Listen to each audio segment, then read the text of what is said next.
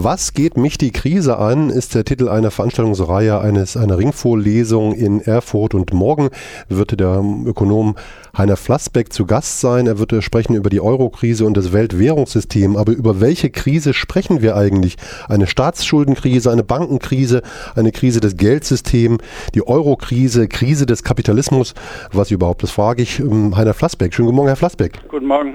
Da streiten sich ja die Ökonomen und äh, die Ökonomen, äh, das sind, ist ja auch so eine Gilde, wo es schwierig wird, wo die Frage ist, ist die Wirtschaftswissenschaft eigentlich eine Geisteswissenschaft, eine Naturwissenschaft? Ist es eine Glaubensfrage? Ist es Ideologie? Ist tatsächlich die Wirtschaftswissenschaft noch eine Wissenschaft? Ja, manchmal habe ich nicht den Eindruck, nee, es ist eher eine Religion oder eine Glaubensgemeinschaft, die sie da trifft und immer wieder die gleichen äh, Dogmen sich selbst bestätigt sozusagen. Mhm. Ja, es ist schon sehr schwer. Es, äh, mit Wissenschaft hat es in vielen Bereichen leider nichts zu tun. Die Auswirkungen der Aussagen der Wirtschaftswissenschaftler haben natürlich dann oftmals fatale Folgen und äh, da gibt es ja natürlich auch Streit. In welcher Krise befinden wir uns nun eigentlich? Die einen sagen, wir sind in einer Staatsschuldenkrise, das Problem sind die Staatsschulden. Die anderen sagen, das Geldsystem ist das Problem, weil die Geldmenge immer mehr wächst. Andere sagen, wenn wir nur die Banken ordentlich regulieren, dann klappt das schon. Also die die Banken sind die Bösen und wiederum andere sagen, ja, die Krise ist eben Teil des Kapitalismus. Äh, auf welcher Seite stehen Sie denn? auf keiner von all diesen Seiten, sondern wir haben, was wir haben, ist eine Überlappung in der Tat von einigen Krisen. Wir hatten eine große weltweite Finanzkrise 2008, 2009. Wir haben eine Euro-Krise, die nicht unmittelbar, die nur durch, durch die Finanzkrise ausgelöst wurde, die aber eigentlich tiefere Ursachen hat als das. Eine Staatsschuldenkrise haben wir eigentlich überhaupt nicht. Das ist reine Ideologie. Die Finanzkrise wurde sehr schnell umbenannt zur Staatsschuldenkrise. Und eine Bankenkrise haben wir wieder als abgeleitete Krise aus, diesen, aus der Euro-Krise und aus der äh, Finanzmarktkrise. Also insofern äh, stehe ich da irgendwo dazwischen. Hm. Das heißt, bei, bei der Analyse der, Krisenphänomene geht es schon los. Da reden wir gar nicht mal über die Behebung äh, von Dingen, sondern da geht es äh, schon los. Ähm, woran sollten sich denn Politikerinnen und Politiker eigentlich orientieren? Die Menschen, die das gar nicht verstehen, äh, haben es auch schwer, sich zu orientieren, was da eigentlich los ist. Es ist in der Tat sehr schwer, sich zu orientieren man muss einfach äh, mehrere Positionen anhören, man muss sich das äh, antun, sozusagen als Politiker, unterschiedliche Positionen äh, ja, aufzunehmen und äh, selbst zu analysieren und man muss sich dann selbst eine eigene Meinung bilden. Das ist das, woran wir heute leiden.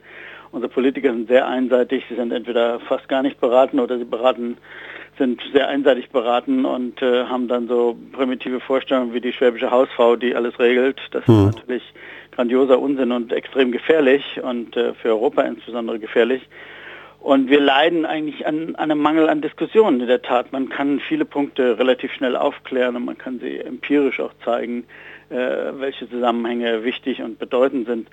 Aber die Ökonomen äh, tendieren dazu, die meisten Ökonomen, muss ich sagen, äh, tendieren dazu, sich dann wirklich in irgendwelche Glaubenskämpfe zu begeben und zum Beispiel empirische Zusammenhänge gar nicht zur Kenntnis zu nehmen, wenn sie nicht in das eigene Dogma passen. Ich nehme immer das Beispiel von Galileo Galilei, der, wo auch die, die anderen einfach nicht die empirischen Ergebnisse zur Kenntnis äh, nehmen wollen, weil, sie, weil es nicht in ihr Dogma passt. Also äh, schauen Sie gar nicht an, was in der Welt passiert, sondern verteidigen auf Teufel komm raus ihr Dogma, zum Beispiel das des flexiblen Arbeitsmarktes, der immer gut funktioniert, oder das der staatlichen Schulden, die böse sind. Das sind alles so äh, Dogmen, die durch nichts zu rechtfertigen sind eigentlich. Mhm.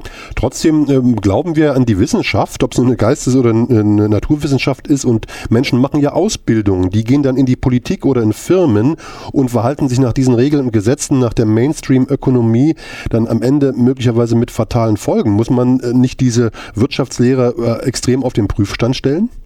Ja, in der Tat, äh, es ist eine Aufgabe, es wäre eine Aufgabe der Universitäten. Es müsste ganz selbstverständlich eine Aufgabe der Universitäten sein, hier Vielfalt anzubieten und nicht Einfalt, um es mal so zu sagen.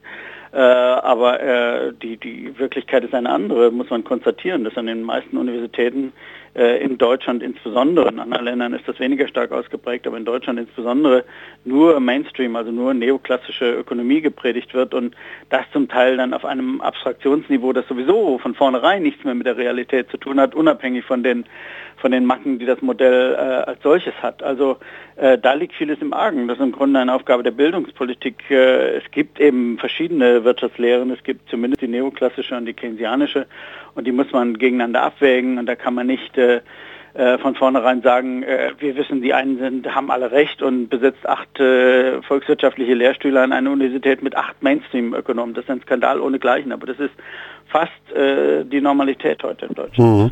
Dann irgendwo müssen wir mal anfangen äh, zu reden und zu diskutieren. Und wir können ja mal über die sogenannte Euro-Krise reden.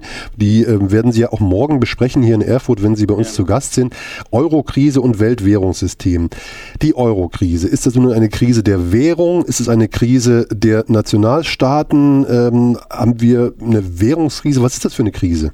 Ja, es ist eigentlich äh, paradoxerweise eine klassische Währungskrise, ohne dass wir noch eine Währung hätten in Europa. Äh, warum? Weil äh, Deutschland ähm, sich falsch verhalten hat von Beginn der Währungsunion an, andere Länder auch, aber Deutschland ganz besonders.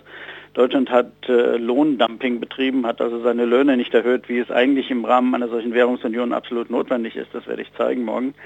Und äh, deswegen gibt es ein großes Auseinanderlaufen der Wettbewerbsverhältnisse in, in Europa in der Tat. Äh, aber das ist eben nicht Schuld in erster Linie der Südeuropäer, sondern das ist äh, mindestens genauso stark Schuld äh, Deutschlands. Und Frankreich etwa hat äh, das vollkommen richtig gemacht und steht trotzdem auf der Anklagebank. Also da sind die Dinge total verschoben. Und äh, aber eine Wettbewerbslücke von 20 Prozent zwischen Deutschland und Südeuropa oder Frankreich auszugleichen, ist unglaublich schwierig in einer Währungsunion. Ohne Währungsunion wertet man dann die Währung ab oder auf. Äh, dann ist das relativ schnell gegessen. In der Währungsunion bedeutet das Lohnsenkung. Man muss die Löhne senken in Südeuropa oder in Deutschland erhöhen. Und wir haben uns jetzt darauf geeinigt, die Südeuropäer, auch Frankreich, sollen ihre Löhne senken, was genau der falsche Weg ist, was nämlich ein Weg ist, der, auch das kann man sehr genau zeigen, in die Deflation führt. Und äh, äh diese, die, diese Dinge werden in Deutschland praktisch nicht angesprochen, weil äh, in Deutschland die Medien alle einheitlich äh, äh, formiert sind mhm. auf eine bestimmte Position. Man glaubt es nicht, wir nennen uns ja eine freie Gesellschaft mit freier Presse, aber es sind trotzdem 95 Prozent der Medien äh, stehen sozusagen hinter der Regierungsposition, dass Deutschland mit all dem nichts zu tun hat und die anderen die Bösen sind. Mhm. Und das geht natürlich nicht und das führt dann früher oder später zu ungeheuren Verwerfungen, äh, gerade hier in Frankreich, ich wohne in Frankreich, äh, oder auch in Italien. Die 20 Prozent, die Sie angesprochen haben, ist das Lohnniveau, das in Frankreich höher ist. Ähm, die 5 Prozent der Medienleute, da, dazu gehört Ulrike Herrmann von der Taz und sie sagt, das Problem ist in Deutschland der Exportchauvinismus, äh, die wahnsinnigen Exporte und die Lohnzurückhaltung, die ja 20 Prozent niedriger ist und die eigentliche Eurokrise, sagt sie, spielt sich zwischen Frankreich und Deutschland an, aus, äh, ab, meine ich. Äh, und das, äh, wenn das nicht geklärt ist, könnte der Euro zerbrechen, wenn die Deutschen ihre Löhne nicht erhöhen und ja. den Export nicht zurückschrauben. Teilen Sie diese Auffassung? Woher hat Frau Herrmann diese Position? Keine Ahnung. ja, vielleicht von mir. Mhm, möglicherweise. Könnte ja sein. ja, doch, ich teile diese Position. Ich glaube, Frau Herrmann wird es auch zugeben, dass sie der erheblichen Teilen ähm, meine Position vertritt. Ähm, egal, wessen Position ist, ist vollkommen egal. Das ist jedenfalls die richtige Position, die man nachweisen kann, die man empirisch bestätigen kann, äh, wenn man keine ideologischen Scheuklappen aufhat. Und äh, insofern äh, sind auch die Schlussfolgerungen völlig richtig. Deutschland muss sich äh, anpassen, Deutschland muss sich ändern. Und es kann nicht sein, dass man äh, von den anderen einseitig jetzt Dinge verlangt, die im Grunde vollkommen unvernünftig sind. Mhm. Das heißt, wir sind in einer Eurokrise und das ist nicht die Frage der Südstaaten, die sich jetzt kaputt sparen bis an den Rande der Existenz, äh, wo Leute tatsächlich hungern, keine, kein äh, Sozialsystem haben, kein Gesundheitssystem. Das ist ja fatal, was sich in den südlichen Ländern da abspielt. Eigentlich müsste es eine harte Verhandlung mit Frankreich geben. Aber Deutschland hat doch so eine starke Machtposition. Wird sich da was ändern? Ne, das ist genau das Problem. Äh, Deutschland hat eine starke Machtposition, vor allem durch die äh, Finanzkrise bekommen, weil in solchen Finanzkrisen wird immer der Gläubiger sehr stark, ne? weil die Länder, die Defizite in ihrer Außenhandelsbilanz haben, die brauchen Kapital und äh, sie sind die Schuldner und deren Position verschlechtert sich dramatisch in einer Finanzkrise und das ist 2008, 2009 passiert. Und dann hat Deutschland diese Macht äh, ziemlich brutal ausgenutzt, indem es äh, dafür gesorgt hat, dass diese Länder sich in seinem Sinne anpassen sollen, was eben überhaupt nicht geht. Es können nicht alle wettbewerbsfähig werden auf die gleiche Weise, wie Deutschland es getan hat. Und äh, so entstehen dann diese, diese schrecklichen Folgen in den südeuropäischen Ländern. Äh, dann beharrt Deutschland auf Austerität, auf äh, dem Ende des Schuldenmachens, aber irgendjemand muss immer Schulden machen in einer kapitalistischen Wirtschaft. Das werde ich morgen auch vorführen. Es, kann, es gibt keine Wirtschaft, äh, in der man keine Schulden gemacht wird. Solange Menschen sparen, müssen auch Schulden gemacht werden und äh, man kann diese Schulden machen nicht immer auf das Ausland verschieben. Deutschland, Frau Merkel sagt, äh, Deutschland muss ohne oder wir müssen wachsen ohne Schulden. Sie sagt aber nicht dazu, dass Deutschland in diesem Jahr schon wieder ein klein bisschen, ein pipi bisschen wächst äh, aber mit den Schulden der anderen, mit 200 Milliarden Schulden, die die anderen machen. Sonst würde es nämlich dieses deutsche äh, Einpackstum nicht mal geben. Also äh, das ist eine vollkommen irrsinnige Position, die die deutsche Regierung da vertritt. Und das muss man auch in Deutschland in aller Deutlichkeit sagen und das habe ich vor, morgen zu tun. Mhm. Wird es denn den Bumerang geben? Kommt denn der Bumerang zurück? Weil die Deutschen, die deutsche Wirtschaft, der immer brummt ja alles, für uns geht's gut, wir sind also wir, wir sparen, wir exportieren äh, und äh, das, der Wohlstand wächst, äh, zwar nicht bei allen, aber doch bei einigen. Äh, kommt dann der Bumerang irgendwann? Ja, natürlich kommt der, der kommt äh, früher oder später, und wir haben es ja schon gesehen, Europawahlen, der kommt in Form von Wahlen, bei denen rechtsradikale Parteien gewinnen. Dieses Europa, so wie es Deutschland jetzt umgestaltet sozusagen, äh, lässt sich eher nicht den Menschen mehr verkaufen. Äh, wenn Europa nicht aus der Rezession kommt, wenn hier Frankreich nicht aus der Rezession kommt, äh, dann äh, erleben wir eine ganz große Katastrophe spätestens 2017, weil dann äh, vermutlich Marine Le Pen Präsidentin von Frankreich wird und dann ist Europa am Ende. Also äh, das ist ein, ein äh, Crashkurs, auf dem wir da die Europa äh, gesetzt haben. Und äh, es ist mir unbegreiflich, dass es nicht gelingt, in Deutschland das äh, breiter, umfassender und ehrlicher zu diskutieren. Mhm. Ja, das wundert mich auch, ähm, zumal das ja irgendwie nachvollziehbar ist. Ähm, andererseits frage ich mich dann immer, ist das jetzt eine Krise ähm, des weltweiten Kapitalismus, des Finanzsystems? Denn Sie wollen ja auch morgen über das Weltwährungssystem sprechen. Mhm. Äh, da sind ja die Amerikaner immer die Vorreiter, die Gelddrucker und die, die, äh, die Leitwölfe, oder sind sie das nicht mehr?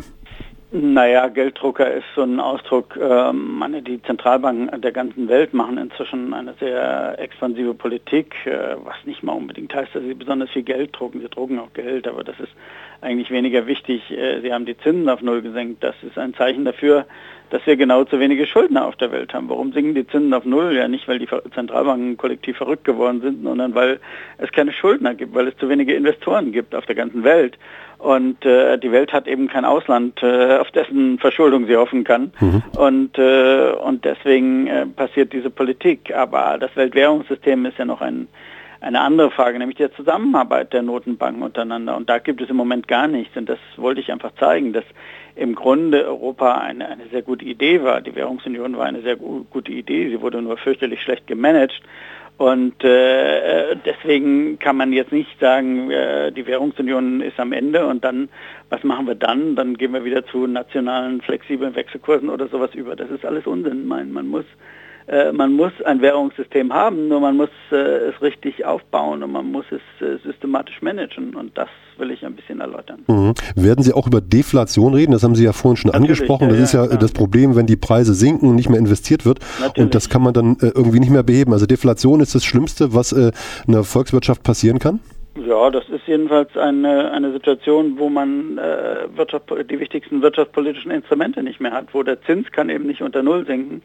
Und dann ist es schnell vorbei mit der Steuerung der Wirtschaft. Und diese Wirtschaften müssen gesteuert werden. Und äh, deswegen ist Deflation äh, so dramatisch und so gefährlich. Hauptsächlich gibt es auch andere Gründe, aber das ist das Wichtigste, dass man die Wirtschaft nicht mehr steuern kann und dass in der Tat äh, Deflation die, die Schuldner, die Schuldner benachteiligt, also die Investoren, die aktiven Teile der Gesellschaft, während Deflation die äh, Sparer, die passiven Teile der Gesellschaft bevorzugt und äh, bei einer leichten Inflation ist es genau andersherum und das ist eigentlich die richtige Vorstellung, die man, die alle haben, also keine Inflation im Sinne von 15 äh, Prozent, sondern 2, 3 Prozent ist äh, eine angemessene Rate. Und wenn man das nicht mehr erreicht, dann wird es in der Tat kritisch. Mhm. Lassen Sie uns zum Abschluss nochmal über den guten alten Kapitalismus reden. Der ist ja irgendwie ein flexibles Ding. Der, äh, der verändert sich ja immer, passt sich an und Krisenszenarien scheinen ja dazuzugehören. das Ding ist ja nicht kaputt zu kriegen, oder? Naja, es gibt wenig gute Alternativen, würde ich mal sagen. Das ist das Problem. Äh, aber Kapitalismus als solches sagt nicht viel. Es kommt ja immer darauf an, wie ausgestaltet ist und welche Rahmenbedingungen es gibt, welche staatlichen Rahmenbedingungen. Es gibt ja keinen Kapitalismus ohne Staat und äh, wir haben äh, erlebt, dass wir eben in einem anderen Weltwährungssystem unter Bretton Woods die ersten zwei Jahrzehnte nach dem Krieg eine sehr gute, sehr ruhige und sehr erfolgreiche Wirtschaftsentwicklung hatten. Aber danach war es auch gerade schon wieder vorbei.